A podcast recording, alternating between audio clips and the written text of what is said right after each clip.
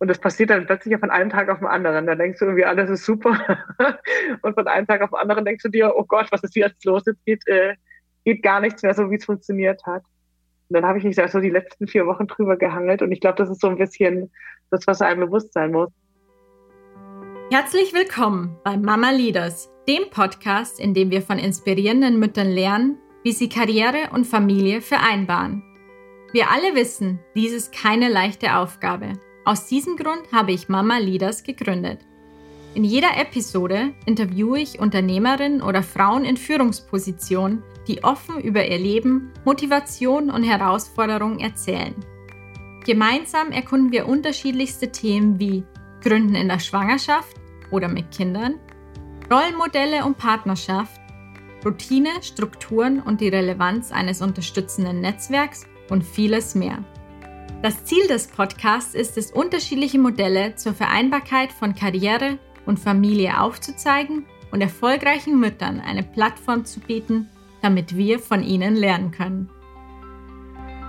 Unsere heutige Gästin ist seit Jahren in diversen Führungspositionen tätig. Anja Händel ist Managing Direktorin bei Diconium, dem Digital-Business- und Technologieunternehmen für digitale Transformation. Seit Beginn des Jahres 2020 ist sie neben Diconium-Gründer Daniel Rebhorn Mitglied der Geschäftsführung. Vor ihrer Tätigkeit bei Diconium leitete Anja für mehr als zwei Jahre das internationale Team im Berliner Porsche Digital Lab und war davor unter anderem im IT-Beratungsunternehmen Capgemini tätig. Aber das ist noch nicht alles. Anja ist Mutter einer Tochter, Kunstfan und verliebt in Daten. Wie sie Karriere und Familie meistert und warum sie anderen Frauen Mut machen will, auch vor, während und direkt nach der Schwangerschaft neue berufliche Herausforderungen anzunehmen, erzählt sie uns gleich. Herzlich willkommen, Anja. Hallo Melanie, freue mich sehr, hier sein zu dürfen. Freue mich auch, dass du dir Zeit genommen hast. Du hast ursprünglich Wirtschaftsinformatik studiert und bist heute Managing Directorin von Diconium mit mehr als 1300 Mitarbeiterinnen. Kannst du uns kurz auf deinen Weg dorthin mitnehmen? Was waren für dich die wichtigsten Meilensteine? Ja, gerne. Ähm, genau, wie du schon gesagt hast, ich habe relativ früh meine Liebe zur Informatik kennengelernt in der Schule. Ich ähm, hatte das Glück, dass ich auf dem Wirtschaftsgymnasium war und dort eben als Informatik schon als Fach hatte und merken konnte, wie, wie sehr mir das gefällt. Und habe dann Wirtschafts- und Informatik studiert und zwar dual, also habe studiert und, ähm, und gleichzeitig auch gearbeitet. Das ähm, ist eine gute Kombi. Das sagt, glaube ich, auch das, was, ähm, was für mich ganz gut ist, also dieses Praktische dabei zu haben, Dinge gleich in die Anwendung zu bringen. Ähm, danach wollte ich gleich weit hinaus und ganz viel sehen und kennenlernen. Und da war Unternehmensberatung ein toller Schritt für mich, hat sich dann auch ganz toll ergeben, habe sehr international gearbeitet, ähm, ganz vielen, ganz internationalen Projekten und konnte da viel sehen und kennenlernen. Hab dann nach sechs Jahren war mir das Reisen ein bisschen zu viel, bin dann zu einem pharmazeutischen Großhändler, habe dort äh, sechs Jahre gearbeitet. Das mit dem Reisen war war dann nicht weniger, hatte ich erst gehofft, aber dann war, war ich doch auch ganz viel nochmal international unterwegs äh, für die und ähm, habe dann äh, da eben nochmal weitermachen können, aber schön das äh, so Unternehmen intern kennenlernen können. Habe da auch zum ersten Mal ähm, Führungsverantwortung übernehmen dürfen in dem Unternehmen, habe da eine Abteilung geleitet und dann ähm, habe ich ähm, zu Porsche gewechselt vor acht Jahren also eine ganz prägende Zeit, konnte meine, meine äh, Erfahrungen aus dem Digitalbereichen und aus der Softwareentwicklung dort mit einbringen. Und ähm, das war ja auch so die Zeit, in der Digitalisierung nochmal einen anderen Schwerpunkt bekommen hat und durfte da ganz viel mitgestalten, ähm, was die Digitalisierung von Porsche angeht und die hm. digitale Transformation des, äh, des Unternehmens ähm, mit anstoßen. Das Technologielab in Berlin geleitet habe und dort eben mit ganz internationalen, diversen Teams ähm, an einer neu, neuartigen Produktentwicklung gearbeitet habe mit ganz viel Technologie, die noch in der Forschung ist, also Künstliche Intelligenz, Blockchain, ganz viele neue Themen. Es hat mir ganz viel Spaß gemacht, vor allem wieder so ein bisschen back to the roots, äh, meinen Wurzeln zur Informatik. Und habe dann die Chance bekommen, im Volkswagen-Konzern äh, zu wechseln. Und arbeite jetzt ähm, in der bin Geschäftsführerin von Diconium, wie du schon gesagt hast, ein Technologieunternehmen, ein Software, wir machen, haben ganz viele Softwareentwickler, ähm, und begleiten Unternehmen ähm, in ihrer digitalen Geschäftsfähigkeit innerhalb und außerhalb des Volkswagen-Konzerns. Also wir haben nicht nur Volkswagen als Kunden, sondern eben auch ganz viele außerhalb. Und ich glaube, was, äh, warum ich jetzt heute in dem, in dem Podcast bin, ähm, hat den Grund, dass ich dann im Endeffekt ähm, nachdem ich äh, ein halbes Jahr beim Unternehmen war, auch schwanger wurde. Also bin eine ganz späte äh, Mama, bin mit 42 äh, das erste Mal Mutter geworden. Vielleicht so ein bisschen der Hintergrund, ich hatte es gar nicht so gar nicht so für mich geplant. Sonst hätte ich vielleicht auch gar nicht den Unternehmenswechsel gemacht, wenn ich ganz offen bin. Ich hatte es gar nicht so auf meiner Planung. Das war eher so eine, eine Idee von meinem Partner und ein Vorschlag. Und ich habe dann gesagt, komm, wir sind so alt. Die Chance ist eh nicht so groß, lass es uns doch probieren.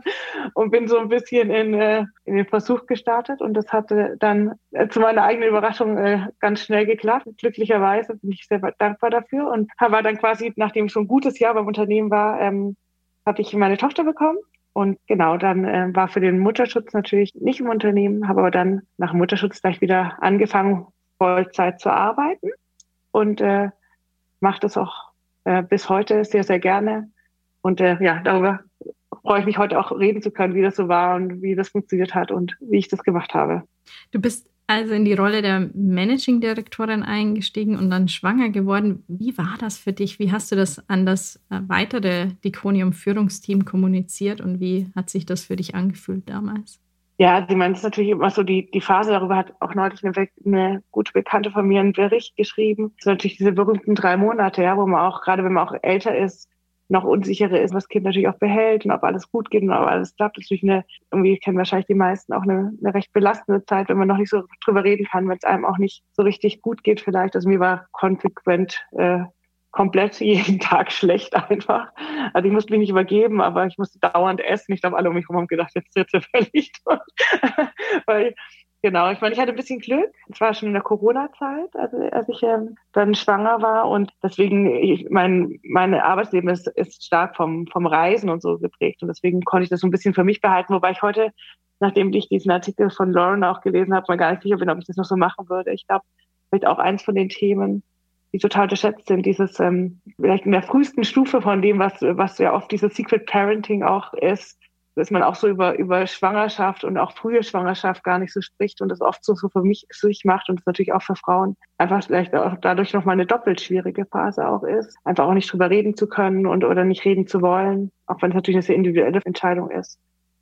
Genau, aber ich habe das auch so gemacht. Ich habe ähm, dann in der 14. Woche im Endeffekt meine beiden Co-Geschäftsführer ähm, darüber informiert und das, ich hatte eine ganz tolle Reaktion, weil die, sie haben, haben sich beide riesig gefreut haben ja auch gleich gut zugeredet und mir gleich äh, gesagt, dass sie der festen Überzeugung sind, dass ich das gut hinbekommen werde, auch wieder mit ähm, recht ähm, schnell wieder voll arbeiten, haben mich, haben mich da bestärkt. Da muss dazu sagen, sind beides Väter und äh, auch beides Väter, die auch eine Vaterrolle ausführen, ja, also nicht so dieses äh, leider äh, oft doch zu klassische Rollenmodell, was sich hoffentlich jetzt auch die letzten Jahre massiv geändert hat, äh, leben, wo ich bin hier der große Vater und meine Frau macht alles und ist zu Hause gar nicht, sondern beide sind Väter, die auch die Vaterrolle annehmen, die auch Zeit mit ihren Kindern haben, wo es auch immer schon in der Zeit äh, die auch diese Rolle stark ausgefüllt haben. Und äh, eine Kollegin von mir hat gelacht und gesagt, die freuen sich jetzt, weil du auch mal früher weg musst und nicht nur sie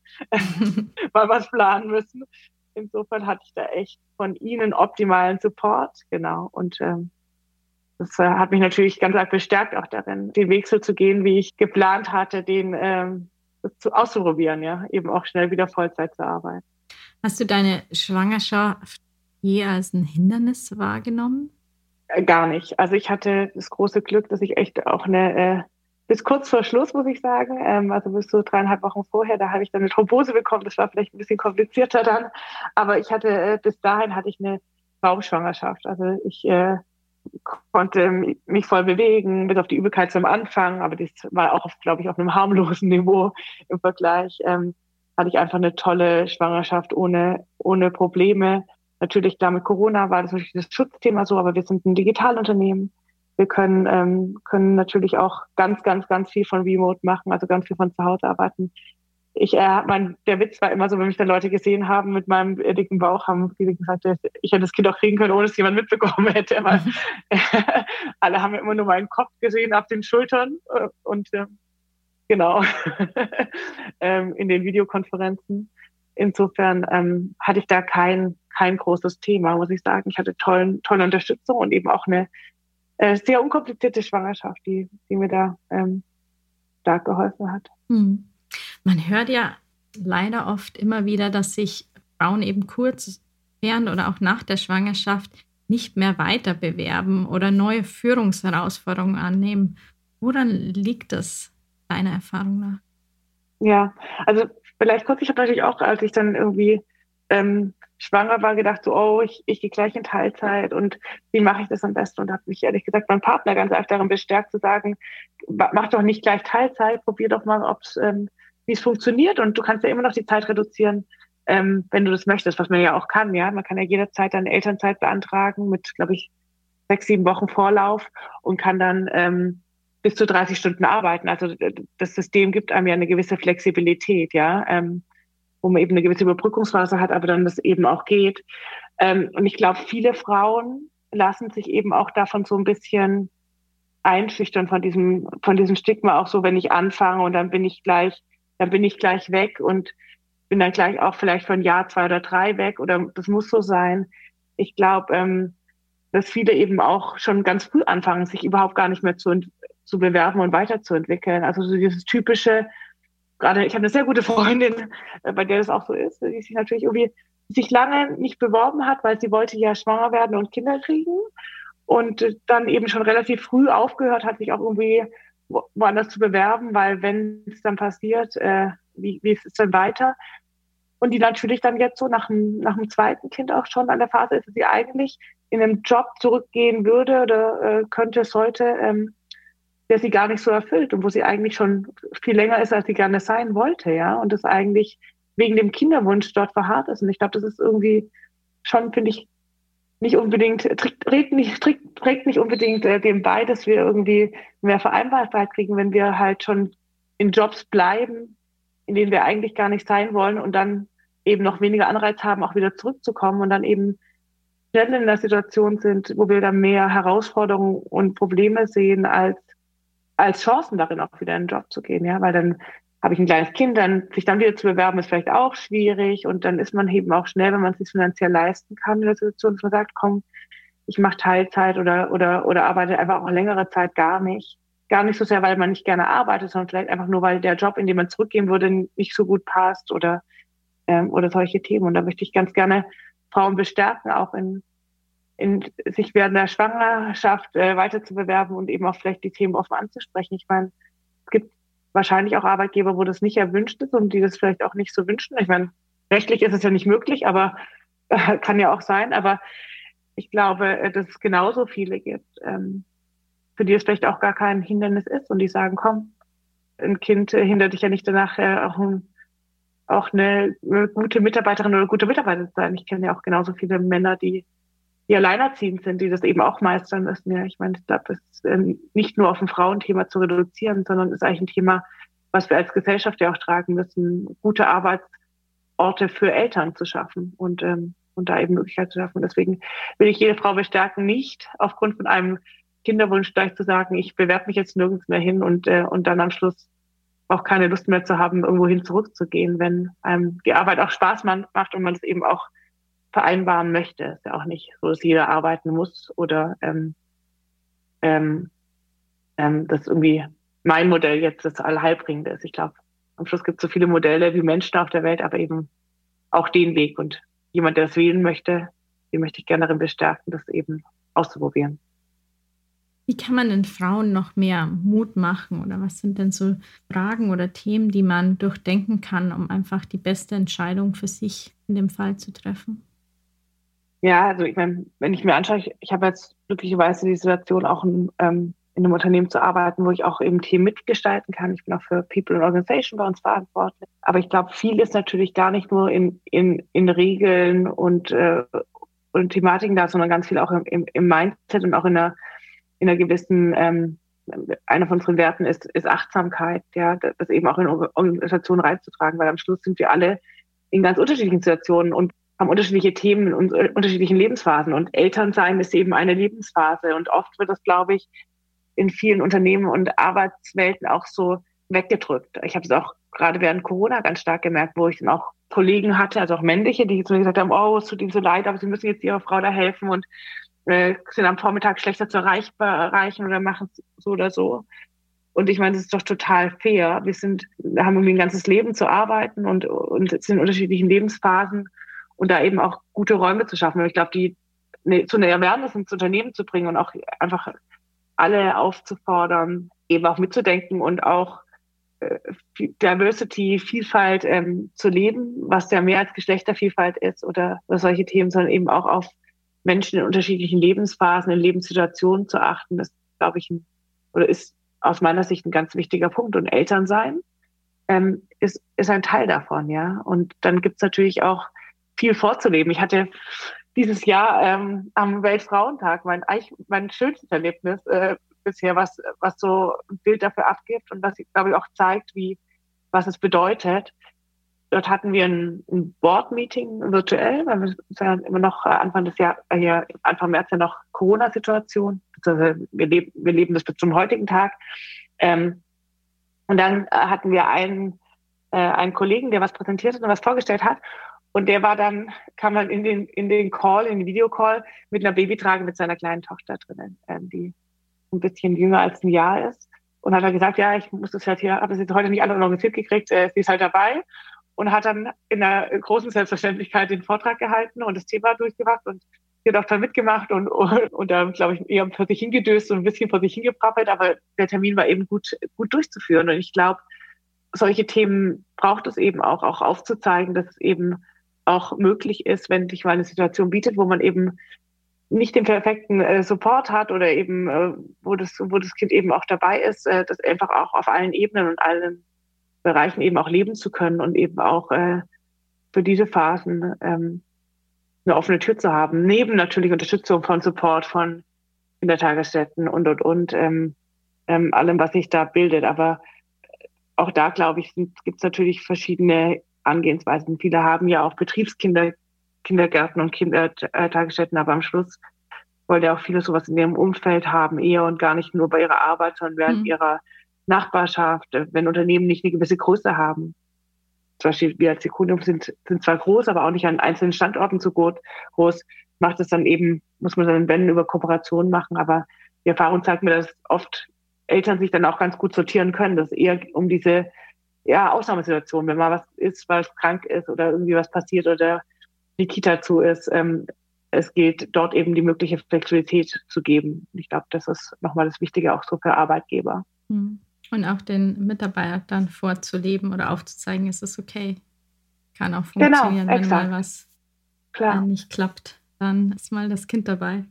Das hat ja auch beim, bei uns läuft das ja auch rein, ja. Also, ähm, wenn wir, wir sehen, dass wir eben auch ähm, Eltern in Führungspositionen haben, die dann eben auch mal das Kind beim Termin dabei haben oder auch irgendwie die Vereinbarkeit leben oder sagen, ich kann nach, nach 16 Uhr nicht oder nach 15 Uhr nicht, ich muss meine Tochter abholen oder meinen Sohn abholen oder meine Zwillinge abholen, äh, bin aber dafür in den, in den eher späteren Stunden wieder erreichbar. Das äh, ist, glaube ich, die Flexibilität, die wir einfach bieten müssen, ja. Ja, ich kenne das. Ich war selbst, äh, ich also irgendwie zwei, drei Monate alt und wir hatten auch ein Board-Meeting, sechs Stunden lang remote, war auch in der Corona-Zeit. und er hat super mitgemacht. Also, und ich stimmen musste, hatte ich die Kamera aus und sonst ja, äh, hat das super geklappt. Aber ich muss auch sagen, in der, davor habe ich schon inneren Konflikt gehabt und so sagen, okay, kann ich das jetzt machen? Das hat noch niemand gemacht. Ja. Ist es okay? Aber es war dann für alle okay und es war wirklich ein super einfaches Meeting. Am Anfang natürlich auch noch sehr viel, da ist es natürlich viel, viel einfacher.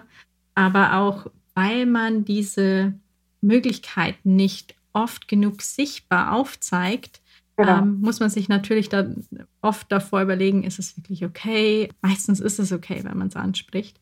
Aber wir sind gesellschaftlich oft noch nicht so weit, dass es der Normalität entspricht. Das ist immer noch ein, so ein Vorzeigemodell, wenn irgendein Politikerin irgendwie ein Kind mit in die Sitzung nimmt, dann wird immer gleich eine große Story draus gemacht, ja. weil es so ungewöhnlich ja, ich sehe es genauso wie du, Melanie. Ich habe es auch gemacht. Ich hatte äh, letzten Sommer dann auch ein paar Workshops, die wir vor Ort gemacht haben.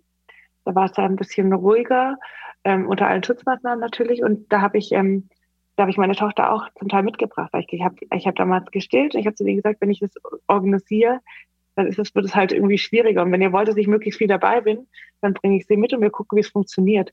Und wie du sagst, das ist immer, also es war meistens okay, ja, also, oder was ist meistens, war immer okay. Alle haben immer gesagt, ja, kein Problem. Und es hat auch immer ganz gut geklappt, muss ich sagen. Ich habe auch, es braucht natürlich auch das, das entspanntes Kind dafür, sage ich jetzt ja. mal. Da, da hatte ich jetzt auch, auch Glück. Aber mir ging es genauso wie dir. Es ist so ein bisschen, das propagiere ich schon auch vor Mutter sein, dieses out of the comfort zone is where the magic happens. Ja, also so, geh aus deiner Komfortzone raus und dann passiert das, was, was du kannst. Und auch, was ich auch viel zu Leuten sage, ist immer so, wenn du selber es dir nicht vorstellen kannst, wie sollst du jemand anderen überzeugen, dass es geht, ja. Und äh, aber das ist natürlich immer wieder. Und ich hatte, habe mir bei jedem Termin davor Gedanken gemacht, oh, geht es, geht es gut, hm, wie wird es wohl klappen und ist es in Ordnung? Und ich, ich würde ich würde mir auch wünschen, dass wir das viel mehr sehen, um auch mehr Gelassenheit da reinzubringen. Ja, ähm, ich hatte gerade eine Kollegin da, die hat mit ihrem drei Wochen alten Sohn, der während wir gerade gesprochen haben, die ganze Zeit geschlafen hat. Ja, und da hatten wir es auch davon, dass eigentlich ja auch, wie wir das leben hier in Deutschland, ist eine große Form, wie das heutzutage auch aufgrund von gesetzlichen ähm, oder politischen Rahmenbedingungen, ähm, nicht gesetzlichen, sondern politischen Rahmenbedingungen ähm, gelebt wird, ja, so dass mhm. man Kinder nach einem Jahr frühestens in die Kita gibt, so weil halt man ein Jahr Elternzeit hat. Und so machen die halt, machen das halt alle schon nach einem Jahr. Was offen gesprochen, meine Tochter ist gerade so ein Jahr, ich stelle es mir die, als die schlimmste Zeit vor, weil die ja gerade so anhänglich werden, ja. Äh, ich hatte jetzt mit äh, sieben Monaten zum Beispiel relativ wenig Themen, weil sie das halt einfach auch dann, dass die ganz, ganz easy war, auch mal bei jemand anderem zu sein und dieses Anhängliche noch gar nicht, äh, noch gar nicht so hatte. Das war, war, hat für uns gut gepasst, ja. Aber wie viel wir aufgrund von diesen, von diesen, ähm, so macht man das macht, ja. Ich meine, in, in allen anderen Ländern in Europa hat man kein Jahr Elternzeit, wo das so propagiert wird und dann, und da finden sich auch andere Systeme und sind auch andere, andere Themen normal, ja. Ich bin halbe Dänin, meine Cousine, die hat immer auf ganz klein schon Betreuung gehabt für ihre Kinder, hat immer komplett gearbeitet. Das ist auch eine Gesellschaft, in der Mann und Frau komplett gleich, gleichberechtigt arbeiten in der Summe der Stundenwochenzeiten eher ein bisschen kürzer und da ist es auch ganz normal. Ich habe auch selber mal eine Zeit lang in Oslo gearbeitet, dass die Männer wie Frauen am Nachmittag sagen, um drei, äh, ich bin dann mal weg, mein, mein Sohn hat ein Fußball oder meine Tochter hat ein Fußballturnier und da gehen wir jetzt hin und dann machen die halt abends noch mal ein Stündchen. Ja, ähm,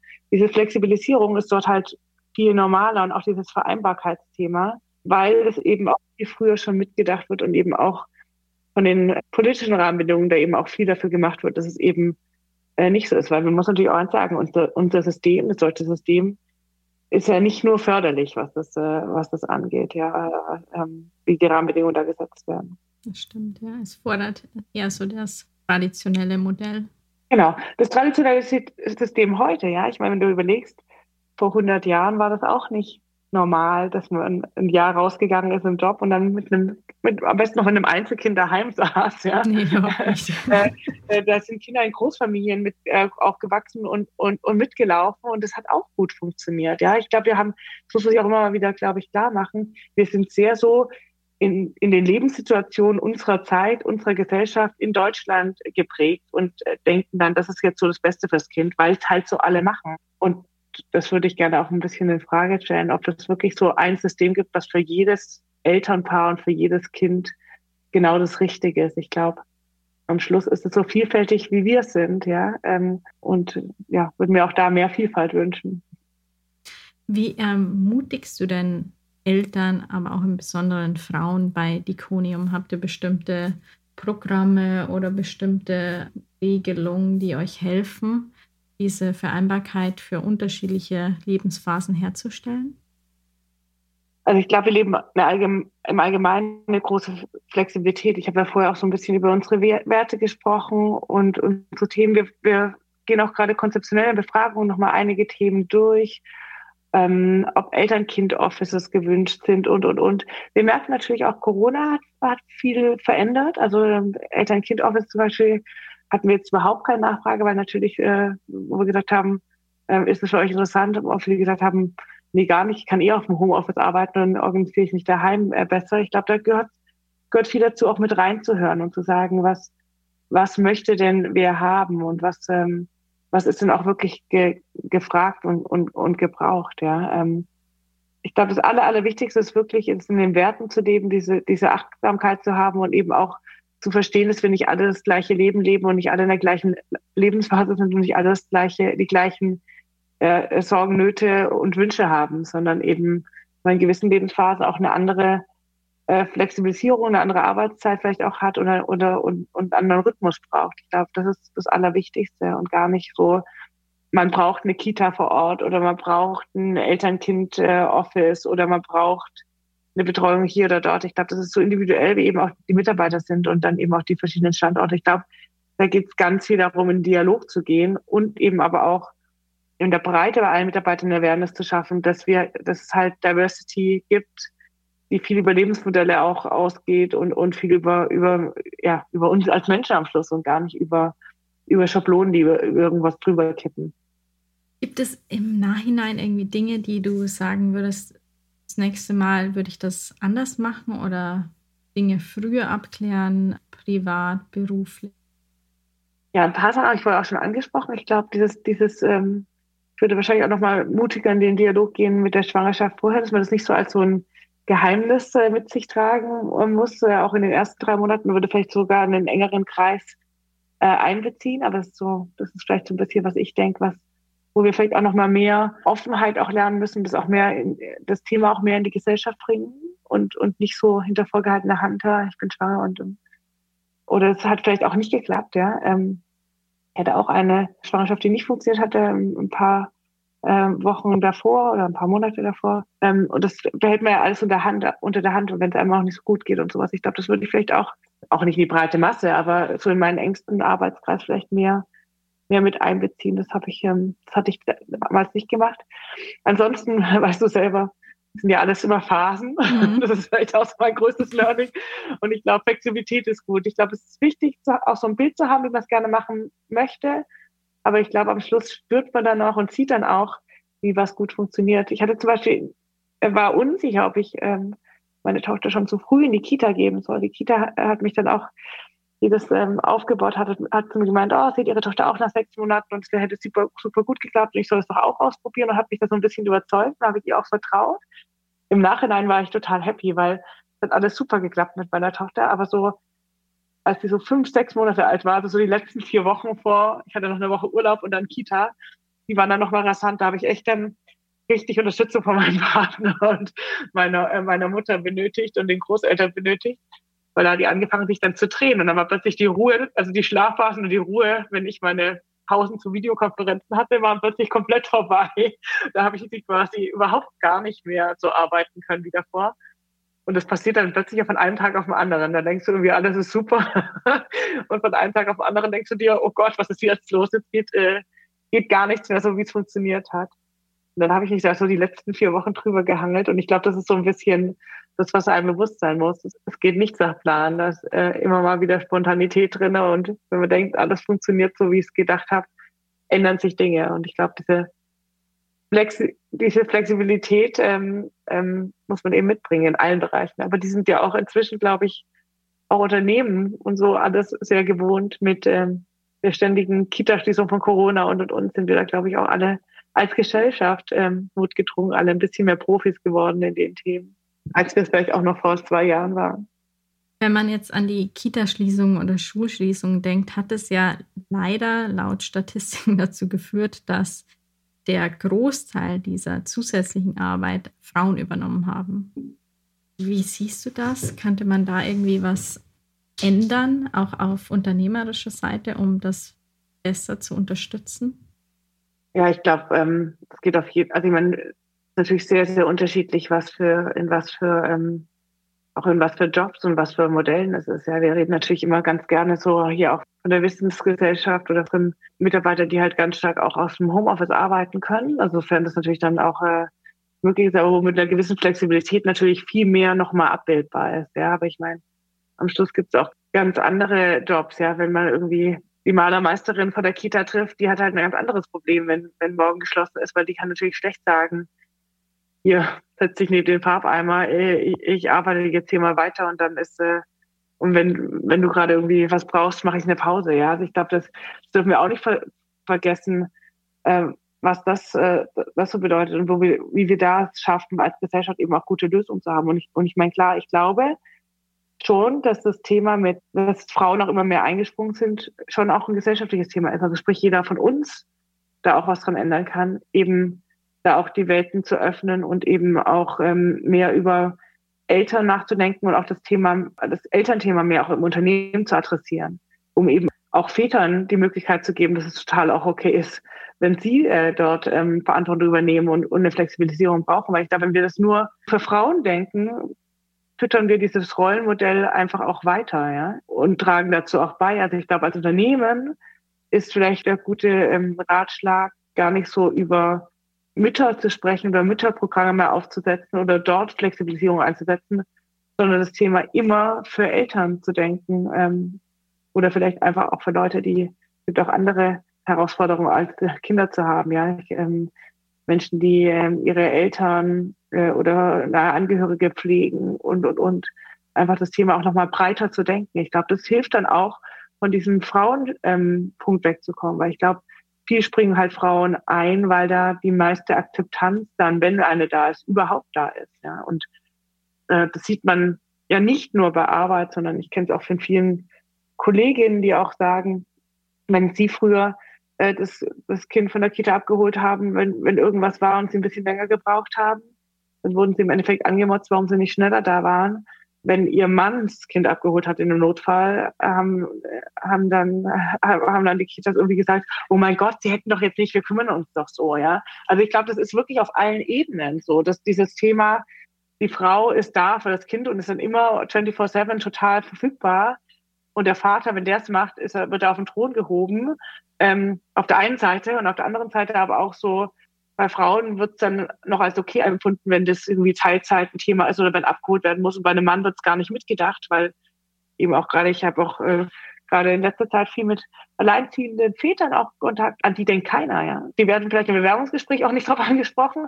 Auf der anderen Seite wird da eher nochmal zweifelhafter geschaut im Zweifel, wenn, wenn das der Fall ist. Und ich glaube, da müssen wir als Gesellschaft in, in allen Bereichen einfach auch mehr das Elterntum in den Mittelpunkt äh, stellen und in allen Bereichen mitdenken und nicht so wegdrücken und wegschweigen als so ein Thema, okay, macht mal, aber wenn Secret und irgendwie ganz äh, heimlich kümmere ich mich noch kurz um mein Kind. Hoffentlich kriegt es keiner mit. Die Zeiten sind einfach nicht mehr die, die wir ja, haben sollten. Ja, auf alle Fälle. Hattest du Vorbilder, die dich bestärkt haben oder die dich vielleicht auch geprägt haben, deinen eigenen individuellen Weg zu gehen? Ja, ich habe mich ganz viel mit äh, tollen Frauen, von denen ich auch wusste, dass sie Mütter sind und das eben auch machen, ausgetauscht. Ja, also ich habe ähm, zum Glück ein, ein größeres Netzwerk äh, mit äh, Frauen, die, die ich eben auch angerufen habe, gesagt habe, ja, ich plane das, wie macht denn ihr das?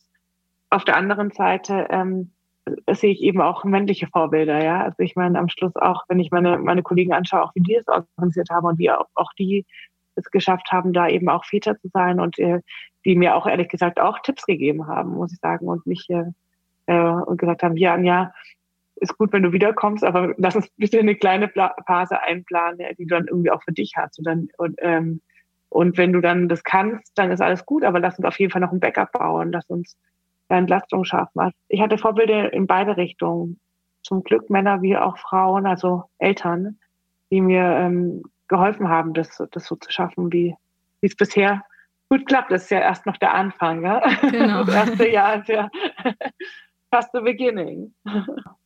Wie beeinflusst denn deine Rolle als Mutter bis jetzt deine Rolle als Managing Direktorin und andersrum? Gibt es da Synergien oder siehst du diese getrennt? Also auf jeden Fall. Mein, mein Arbeitsleben hat sich verändert. Das äh, hatte ich auch in anderen Lebensphasen, muss ich sagen. Ich, äh, ich weiß noch, als ich von der Beratung fünf Tage die Woche unterwegs dann in so einen festen Job gekommen bin, da habe ich mir auch gedacht, oh Gott, jetzt muss ich auch noch mein Privatleben unter den Hut kriegen. Ja, weil wenn man so unterwegs ist fünf Tage die Woche, dann verschwimmt es ja alles so mit Kollegen. Und als ich dann äh, zurückkam und hier von zu Hause gearbeitet habe, hatte ich plötzlich abends Termine, wirklich Yoga-Stunden und, und, und, Verabredungen und dachte mir so, oh Gott, jetzt kann ich ja gar nicht mehr so viel arbeiten, jetzt muss ich jetzt unter alles einen Hut kriegen. Und so eine ähnliche Phase hatte ich jetzt natürlich irgendwie auch äh, als Mutter, ja. Wenn ich, ich habe Termine äh, mit, für meine Tochter und die hole ich dann ab und dann, äh, dann habe ich dann natürlich auch sehr fokussierte Zeit. Also ich glaube, das Fokusthema ist nochmal ein anderes, ja. Also die Zeit, die ich arbeite, kann ich nochmal, kann und muss ich mir einen anderen Fokus setzen und Themen eben auch nochmal anders äh, durchbekommen und mehr auf die Zeit schauen, als ich es vielleicht äh, davor konnte, wo es so ein bisschen wie Floating war und man vielleicht am Abend vielleicht auch mal eine halbe Stunde länger macht oder, oder sich dann ähm, nochmal in was verkünstelt. Das ist natürlich alles so ein bisschen ähm, Taktiker. Äh, dann habe ich natürlich auch noch mal mehr. Ich bin eh jemand, der mehr über Team Enablement führt, als so Dinge selber macht oder micromanage oder sowas. Das war ich noch nie, aber du setzt es schon auch noch mal auf eine auf ein anderes Level, ja. Eine, eine gute Bekannte hat mal nach einem Unfall ein Buch geschrieben, irgendwie der, der Zwei-Stunden-Chef, weil sie das auch hatte, weil sie halt einfach krank war und ihre Arme gebrochen hatte und gesagt hat, sie konnte nicht mehr so viel führen und hat dann viel mehr nach dem Autonomieprinzip geführt. Und ich glaube, das hat man dann natürlich auch, wenn man eben einfach weniger Arbeitszeit irgendwie hat. Ich glaube, das ist auch was, was vielleicht, wo wenig drüber gesprochen wird. Aber ich war, bin natürlich als Geschäftsführerin und auch ich liebe meinen Job, sonst wäre ich auch nicht so schnell wiedergekommen. Ähm, habe ich natürlich schnell auch mal mehr Stunden gearbeitet, ja, auch mit natürlich Zeit, die man auch ein bisschen werten kann, ist es wirklich Arbeitszeit oder nicht, mit Reisezeiten und und und. Da ist natürlich auch mit Corona viel passiert. Aber das waren eher ein paar Stunden mehr. Und ich weiß eben, dass ich jetzt auch gerade in einer Lebensphase bin, in der ich eben eher an meinen 40 Stunden ähm, bisschen plus bin, als an meinen 50 Stunden äh, mit einem deutlichen Plus für irgendwelche Reisezeiten. Und das ist eben, glaube ich, auch okay, ähm, das zu verstehen und dann eben auch sich anders zu organisieren und dann vielleicht auch einfach ähm, seinen Fokus nochmal anders zu setzen, noch mehr Nein zu sagen zu Themen, die, die einen vielleicht auch nicht so weiterbringen. Was wir ja eh beim, in der Softwareentwicklung immer lernen, ja. Fokus, mhm. Fokus, Fokus und auch beim Unternehmensthemen Fokus, Fokus, Fokus. Also ich glaube, ähm, das, das hilft mir auch. Also es hat auch äh, Vorteile, mal wieder ein bisschen fokussierter zu sein und nicht auch mal die ein oder andere Sonderlocke zu machen, die vielleicht auch ganz nett ist, aber ähm, auch vielleicht nicht nur, nicht nur notwendig. Hm. Sehr spannend, dass du erwähnt hast, dass es auch dazu geführt hat, dass du noch mehr diesen autonomen Führungsstil gelebt hast, vorab schon, aber kann ja auch eine positive Veränderung im Führungsstil mit beinhalten komplett, weil ich meine, am Schluss war ich ja auch eine gewisse Zeit einfach auch mal ganz weg, sage ich mal, mit dem Mutterschutz, wo, wo ich vielleicht auch mal ein paar Wochen gar nicht so erreichbar bin. Und ich bin eigentlich so jemand, der auch eher so jemand ist, der die E-Mails eben auch checkt und gibt so verschiedene Ansätze. Ich ist jetzt nicht, dass ich aus dem Urlaub dauernd durcharbeite oder irgendwie arbeite, aber ich bin jemand, der eher so gerne mal jeden Tag die Mails liest als so ein riesen E-Mail-Berg. Und dann bist du natürlich immer so drin. Und wenn du mal einfach auch ganz weg bist und auch mal ein Thema gibst, gibst du ja auch mal Chancen für anderen Leuten anders zu führen, ein anderes Team zu haben. Also gerade die Kollegin, mit der ich äh, gerade im Vorfeld gesprochen habe, die ist für jetzt für genau Mutter, also Mutterschutz vor und das jetzt kommt dann nach vier Monaten wieder. Und äh, der ihr Team wurde auch von einem, wird jetzt gerade von einem Kollegen geführt, der auch bewusst ein bisschen anders ist als sie, der jetzt, wo auch das Team auch schon eine andere Führungsdiversität kennenlernt, ja, und, und, und, und sie natürlich dann auch total gespannt drauf ist, wie das danach dann weiter ist, aber wo man natürlich auch als Team wächst und auch mal so eine Phase nutzen kann, um mal was anderes auszuprobieren, ähm, um auch mal noch einen anderen Impuls auch in so ein Team zu kriegen, also gerade aus Führung heraus. Ich glaube, das hat man ja sonst weniger, ja, also auch mal so eine bewusste Phase, wenn außer jemand ist vielleicht in einem Sabbatical oder sowas, wo man sagt, komm, da, da wird ein Team anders geführt, hat mal, einen, hat mal jemand anderes, der sich drum kümmert, der einen anderen Führungsstil reinbringt, der einen anderen Impuls setzt. Ähm, das ist ja auch für so eine Teamentwicklung und für, für auch persönliche Weiterentwicklung von Menschen ganz arg wichtig und auch äh, vielleicht auch ein, was macht das mit einem selber? Was kann man auch lernen von, wie jemand anderes mein, mein Team geführt hat? Ähm, ich glaube, das bringt auch, da ist auch viel Chance drin in solchen Zeiten. Ich glaube, das wird viel zu wenig gesehen. Es wird immer nur so gesehen, oh, dann ist jetzt jemand so lange weg oder oder viel zu kurz weg. ähm, genau. Und ähm, ich glaube, dass, ähm, dass da wenig auch drüber nachgedacht habe, was es auch an guten Themen bringen kann, an Impulsen ähm, stimmt, ja. für uns. Ja. Welche Routinen und Strukturen helfen euch denn aktuell im Alltag mit einem kleinen Kind? Ja, also ist ja auch immer alles eine Phase, gell? Sie ist natürlich jetzt gerade so in dem, in dem ein Jahr Alter, wo man, wo es natürlich gut ist, so gewisse Routinen also haben, zu gewissen Zeit ins Bett und, und das Aufstehthema und das war, als sie ganz klein war, was natürlich noch viel individueller, da konnte man auch mal weggehen, dann schläft sie überall und das ist natürlich jetzt gerade in der Phase, äh, in der Phase ähm, individueller, ähm, genau. Ich glaube so, was ich so für mich vielleicht als Routine oder was, was ich so für mich gelernt habe, ist natürlich auch, ich verzichte halt auch für mich bewusst auf Themen. Das darf man vielleicht auch nicht runterfallen lassen. Das ist vielleicht so das, das, das Erste. Wenn die, ich hatte davor ganz viele Routinen, vom Meditieren angefangen. Jetzt muss ich mal lachen, wenn meine Uhr sagt, hier hast du eine Minute, ach, Achtsamkeit und ich bin gerade am Wickeln oder sonst irgendwas oder sie heult gerade, dann denke ich mir so, haha, äh, wie lustig, ja. Eine Minute Achtsamkeit, whenever. Also du weißt, was ich meine. Ich glaube, was man vielleicht auch aussprechen muss, es geht halt auch nicht immer alles im Leben, ja. Und, und die Routinen, die ich früher so für mich hatte und auch die Zeit, die ich so für, für mich hatte, da fällt natürlich ein Teil davon runter. Das darf man vielleicht auch nicht unter den Tisch wischen lassen. Ich habe mich entschieden, oder wir als äh, Eltern haben uns, oder als Familie haben uns entschieden, das eben so zu leben. Aber das hat natürlich große persönliche Me-Time-Einbuße auf jeder Seite, sowohl für Vater als auch für Mutter. Und ich will natürlich schon auch sagen, man musste auch so seine Zeit finden, aber für mich ist eben auch Arbeit ein großer Teil, der mich auch sehr erfüllt und wo ich auch viel für mich herausnehme, die mir vielleicht, ich habe es gerade mit einer Freundin besprochen vor ein paar Tagen, wo ich auch gesagt habe, natürlich brauchst du vielleicht auch mal, tut eine Yogastunde und sowas auch gut, aber manchmal tut auch einfach gut, wieder arbeiten zu gehen und Wertschätzung zu kriegen für eine andere Arbeit, die man dann eben tut und, äh, und ein anderes Selbstvertrauen oder einfach auch eine andere eine andere Tätigkeit. Und das ist vielleicht auch für, für einen wichtiger, also für mich zum Beispiel jetzt als eine Yoga-Stunde oder noch mal eine halbe Stunde meditieren. Das tut mir vielleicht sogar oder tut mir besser, diesen Arbeitsalltag und Rhythmus zu haben, weil er mir eben auch viel Freude bereitet und mich eben auch bereichert. Und ich glaube, das darf man vielleicht auch nicht unterschätzen. Ähm, dann ist vielleicht meine Routine, arbeiten zu gehen. Und äh, das ist ähm, eine, eine gute Routine für mich in der aktuellen Zeit. Ja. Hm. Wie schaffst du dir denn zwischendrin dann doch wieder Zeiten für Me-Time oder um deine Batterien aufzutanken, aber auch Zeit für euch als Paar? Gibt es das aktuell oder würdest du sagen, es ist auch eine Phase, das wird äh, wieder besser in der Zukunft? Das ist natürlich alles äh, äh, ähm, viel weniger, aber ich, äh, ich komme aus einem Wochenende mit Partnerzeit im Endeffekt. Und am Wochenende hat meine Tochter bei der Oma übernachtet und wir sind äh, Samstag, Sonntag bei Freunden gewesen, waren im Museum und waren äh, toll essen und haben Freunde getroffen und äh, waren auch zum ersten Mal so richtig weg und nicht in der gleichen Stadt übernachtet. Ähm, also mehr als nur Babysitten quasi, sondern auch mal, auch mal eine Nacht weg.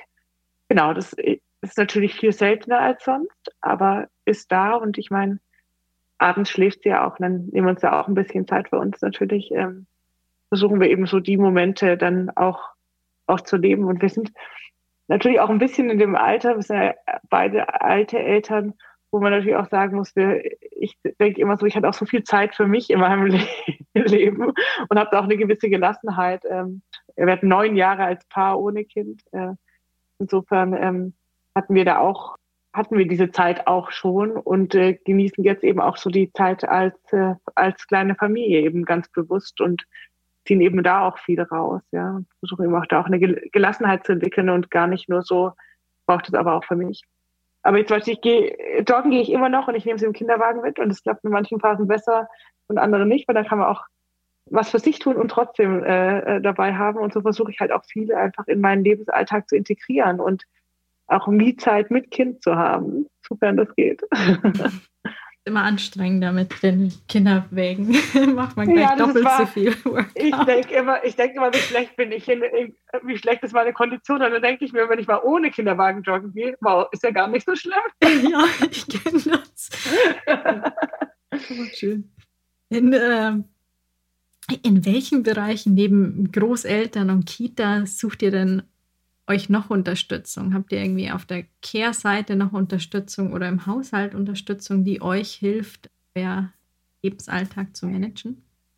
Äh, aktuell gar nicht. Nee, wir haben wirklich Großeltern und Kita und äh, sind da ganz gut eingespielt und uns eben auch so abwechseln. Ich glaube, dass ich mir vielleicht doch noch überlege, hole ein bisschen äh, vielleicht noch von Haushalt mal als Hilfe, aber bisher noch nicht. Das erste Jahr ohne Haushaltshilfe oder Unterstützung oder Kita geschaut. Auch selbst die Zeit, in der ich nicht so fit war, ähm, man kann ja dann am Anfang auch Haushaltshilfe machen, haben wir das irgendwie nicht in Anspruch genommen und irgendwie selbst organisiert gemacht, hat sich für uns irgendwie richtig gut angefühlt und hat auch gut geklappt, genau.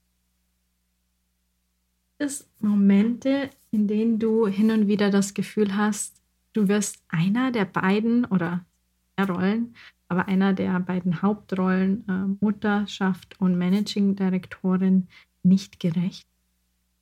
Nein, glaube ich nicht. Ich glaube, dass mich Arbeit zu einer besseren Mutter macht und, und Muttersein auch mir so viele für mein Arbeitsalltag und auch meinen Blick auf die Welt nochmal gibt, dass es in Summe viel besser füreinander ist, als dass es schlechter füreinander ist. Also, oder, oder dass ich da irgendwas nicht gerecht werden könnte. Ich denke, natürlich gab es Momente, wo du denkst so, ähm, oh, jetzt, wir hatten auch Corona, ja, dann, dann denkst du so, oh Gott, jetzt will ich den, den Termin machen und jetzt kann ich auch 100 Prozent bei meiner Aufmerksamkeit sein, wenn sie aufwacht und so, oder ähm, wie, wie, wie kriege ich das hin? Ich glaube, so Momente, wo du kurz denkst, um Gottes Willen werde ich dem, eigentlich möchte ich jetzt gerade mehr Aufmerksamkeit der einen Sache geben oder der anderen. Diese Momente gibt es, gibt es schon immer, aber am, am Schluss bin ich auch der festen Überzeugung, das Leben an sich ist ja auch so ein Kompromiss. Du, man kann nicht immer alles gleichzeitig haben. Und ich glaube, dass, dass es für alle Facetten meines Lebens äh, gut ist, so, so wie es gemacht wird, dass ich dem auch allen gerecht werde in dem Maße, äh, dass es, dass es in einem gesunden Maße ist, ja. Weil am Schluss ist, glaube ich, auch wichtig, dass wir als Eltern, dass es uns gut geht und, äh, und dass wir ausgeglichen sind und dann sind wir auch äh, die bestmöglichen Führungskräfte und die bestmöglichen Eltern, die wir sein können. Das stimmt. Welche Frage zum Thema Vereinbarkeit von Karriere und Familie würdest du denn gern der nächsten Gästin stellen? Da würde ich die Frage stellen, wie schaffst du es, kein schlechtes Gewissen zu haben bei der Vereinbarkeit von Familie und Karriere? Wie du gerade auch mit beantwortet hast. Gibt es denn noch bestimmte Themen, die du noch vertiefen wollen würdest in unserem Gespräch? Also was mir irgendwie nochmal wichtig ist, ist so der, der Punkt auch, wie unser politisches System Dinge eben auch befeuert. Also diese Rollenbilder auch und dieses, diese, diese, was du sagst, das Klassische, also diese auch sehr deutschen Rollenbilder, die einfach durch, durch Maßnahmen wie ein Ehegattensplitting auch irgendwie nochmal ganz stark reingedrängt werden, ähm, aber auch Themen, wie es eben einfach schwierig ist, auch Kita-Plätze und Kindergartenplätze zu bekommen, befeuert werden, wo ich mir einfach auch nochmal wünschen würde, dass jenseits von Rollmodellen und der Arbeit, die du ja auch ganz stark machst, ja, und, und eben auch der Einblick gibt, dass, dass sich auf der politischen Ebene einfach auch nochmal viel mehr Gedanken gemacht wird und viel mehr das Thema Eltern im Mittelpunkt gestellt wird äh, und diese, diese klassischen Rollenmodelle einfach nochmal neu auch gesellschaftlich überdacht werden. Das würde ich mir es ist mir nochmal ein Anliegen, das nochmal zu adressieren. Mhm. Musstest du dich jemals mit gesellschaftlichen Stereotypen selbst auseinandersetzen, irgendwelchen Anforderungen oder auch unangebrachten Kommentaren von irgendwelchen Seiten? Ich glaube, Frage, Fragen gibt es immer. Also ich äh, ein sehr guter Kollege hat mal zu mir gesagt, äh, dass ich natürlich mit dem, wie ich das äh, mache, für viele Leute eben auch Fragezeichen produziere. Ja, also so dieses Thema, er meint, das Bild klassisch ist halt, man kommt, man ist ein Jahr nicht da als Mutter und danach kommt man in Teilzeit wieder und, und so direkt nach Mutterschutz in Vollzeit wieder da zu sein, ist halt, da, da stellen sich halt viele Fragen und da kommt dann, wenn dann, wenn was nicht der Norm entspricht, kommen ja dann auch viel Hypothesen hoch. Oh, die ist besonders Karriere ambitioniert, deswegen kann die nicht oder äh, was ich auch gefragt werde, also gar nicht nur böse, sondern so ein bisschen so, kannst du es dir nicht erlauben, aus deinem Job rauszugehen ähm, für, eine, für eine gewisse Zeit. Ähm, also gar nicht nur böse. Ich glaube, das sind einfach so, man kann ja nur, also viele leben ja, was man, was man auch so sieht und das gilt eben schnell als diese gesellschaftliche Norm und, und, und deswegen ähm, sind halt viele Fragezeichen da, die dann eben auch gerne mal Hypothesen in den Raum stellen oder, oder Themen. Ich glaube nicht, dass es viele böse meinen, sondern einfach ähm, auch so sich fragen, wie ist das möglich und kann das gut sein, wenn es nicht alle leben, ja. Ähm, weil wir eben davon ausgehen, dass so wie es die ein Großteil der Gesellschaft macht, immer der, genau der richtige Weg für alle ist. Und das ist natürlich nicht so. Hm. Und auch der beste Weg dann oft. Genau, ja. Und dann gibt es ja noch den Unterschied zwischen können und wollen. Genau. Ich kann vieles, will ich es, früher oder später zurückzukommen. Das ist Total. Ich meine, ich bin für mich den Weg gegangen, der sich für mich gut anfühlt. Und nicht nur für mich, sondern für uns als Familie auch. Ich meine, am Schluss war mir auch von Anfang an klar, dass da ja auch ein kleiner Mensch auf die Welt kommt, der alles umschmeißen kann, ja. Wenn das nicht ähm, für uns als Familie so passen würde und sich für alle so gut anfühlen würde, wäre immer wieder ein Punkt, wo man auch überdenken muss, ist das noch das richtige Modell, ja? Also wenn es jemandem zu viel wird, wenn Krankheit kommt, wenn Phasen kommen, wo das eben nicht mehr so, so funktioniert, wie es sich jetzt gerade wieder eingespielt hat, bis die nächste Phase funktioniert. Und ich glaube, das ist eben auch das Wichtige. Also dieser gesellschaftliche Druck von keiner, den von keiner Seite einzunehmen. Also nichts ist richtig oder falsch. Niemand muss, äh, so wie ich, direkt nach Mutterschutz äh, wieder anfangen, Vollzeit zu arbeiten. Aber auch keiner muss ähm, ein Jahr wegbleiben und dann äh, in Teilzeit äh, bestenfalls anfangen oder drei Jahre wegbleiben. Ich glaube, das ist eine individuelle Entscheidung als Mensch und als Familie. Und die muss auch jeder für sich so treffen können, wie es passt. Aber wir als Gesellschaft und auch wir als Arbeitgeber sollten alles daran setzen, die bestmöglichen Rahmenbedingungen zu setzen, damit es äh, für äh, Eltern die Möglichkeit gibt, den Weg zu wählen, der sich für sie auch gut anfühlt und es nicht an, an Rahmenbedingungen scheitert, dass man seinen Weg so wählt, wie man ihn wählt, sondern an individuellen ähm, Wünschen und Vorstellungen. Wie viel Elternzeit hatte denn dein Partner genommen? Mein Partner hat, ähm, weiß gar nicht, wie viele Monate er jetzt am Schluss genommen hat. Drei oder vier Monate hat er genommen. Er ist selbstständig und kann sich natürlich das äh, sehr flexibel einteilen. Genau. Und deswegen ähm, äh, muss auch nicht jede Woche eine 40-Stunden-Woche machen. Ähm, deswegen weiß ich gerade ganz, gar nicht ganz genau, wann seine angefangen hat und wann sie aufgehört hat, weil er eben auch eine ganz starke Flexibilisierung hat. Hm. Welche Vorteile siehst du denn für die Kinder und auch die Familie, wenn der Vater auch Elternzeit nimmt und auch einen Fokus auf das Kind und die Kinderbetreuung alleine setzt, nicht im Duo, sondern auch mal Zeiten weg, volle Verantwortung. Also ich, ich glaube, auch das ist wieder ein Modell, was jeder für, für sich finden muss. Ich glaube, was ich so merke, ist jede Zeit, die, die auch ähm, mein, mein Partner mit, mit unserer Tochter verbringt, ist natürlich für die auch total wichtige Zeit. Das ist das, dieses Diversity-Thema eben. Also ich meine, am Schluss wird jeder selbstständiger und stärker und irgendwie auch befreiter darin, wenn er das, ähm, äh, wenn, wenn er oder sie das so, so, le so leben kann und auch sich kennenlernt und man sich eben darauf einstellen kann. Und ich glaube, es ist total wichtig, äh, da eben auch ähm, diese Rollenbilder in allen Facetten zu leben.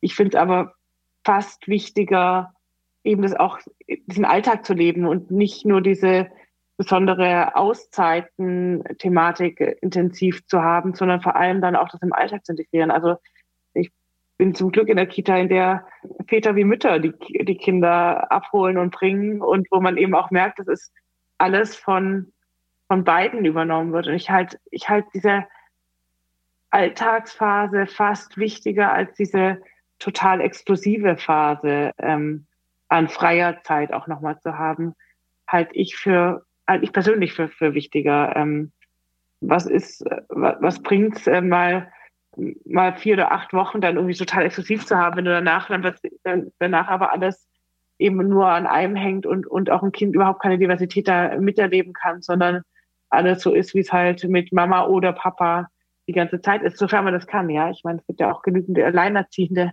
die gar nicht da die Möglichkeit haben oder die sich vielleicht einfach andere Modelle dann suchen müssen mit anderen Bezugspersonen, anderen ähm, Großeltern oder ähm, anderen Dörfern an Menschen, die, die eben dann für ähm, Teil von diesen kleinen Menschen beim Aufwachsen sein dürfen.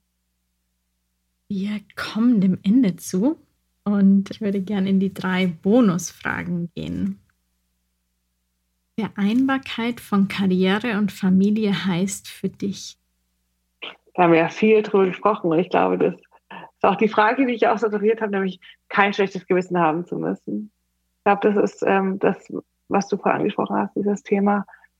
Hast du immer das Gefühl, du wirst einem der beiden nicht gerecht? Und ich glaube, wenn man das Gefühl nicht hat und kein schlechtes Gewissen hat und, und nicht das Gefühl hat, auch aus seiner Komfortzone rauszugehen, sondern weiß, das fühlt sich gut an, weil es ist von allen Parteien so okay und gewollt und geduldet und ähm, Geduld ist ein dummes Wort, aber so ist gewünscht und, und dafür ist Raum von, von dem gesamten Umfeld, das fühlt sich dann gut an. Da hat man kein schlechtes Gewissen gegenüber niemandem mehr. Und das ist für mich die vollkommene Vereinbarkeit. Wir haben ja schon so ein bisschen die politischen und gesellschaftlichen genau. Rahmenbedingungen angesprochen. Aber was würdest du konkret als Bundesministerin für Familie, Senioren und Frauen tun? Ich habe es ja vorher schon ein bisschen angedeutet. Ich würde das Ehegattensplitting abschaffen und äh, da fließen ja auch Steuergelder rein, äh, Ehegattensplitting. Ja, ich meine, das äh, kostet ja auch den Staat etwas, äh, sich das Modell leisten zu können. Und würde mit diesen gesparten Steuern, ähm, das würde ich in den Ausbau von Kita-Plätzen investieren. Weil ich glaube, es ist ähm, ganz wichtig, dass wir gerade in den frühen Phasen Modelle schaffen, ähm, um, ähm, um Eltern äh, zu entlasten und eben auch Vereinbarkeit schon ganz früh anfangen können, äh, zu können zu leben. Deswegen würde ich das Ehegattensplitting abschaffen und das Geld in die Kita-Plätze äh, und Kindergartenplätze investieren, damit jeder, ähm, der möchte, auf eine frühe Betreuung zugreifen kann und es nicht so ein Lotteriespiel ist, wie es momentan. Und was ist der beste Tipp, den du je zum Thema Vereinbarkeit von Karriere und Familie bekommen hast?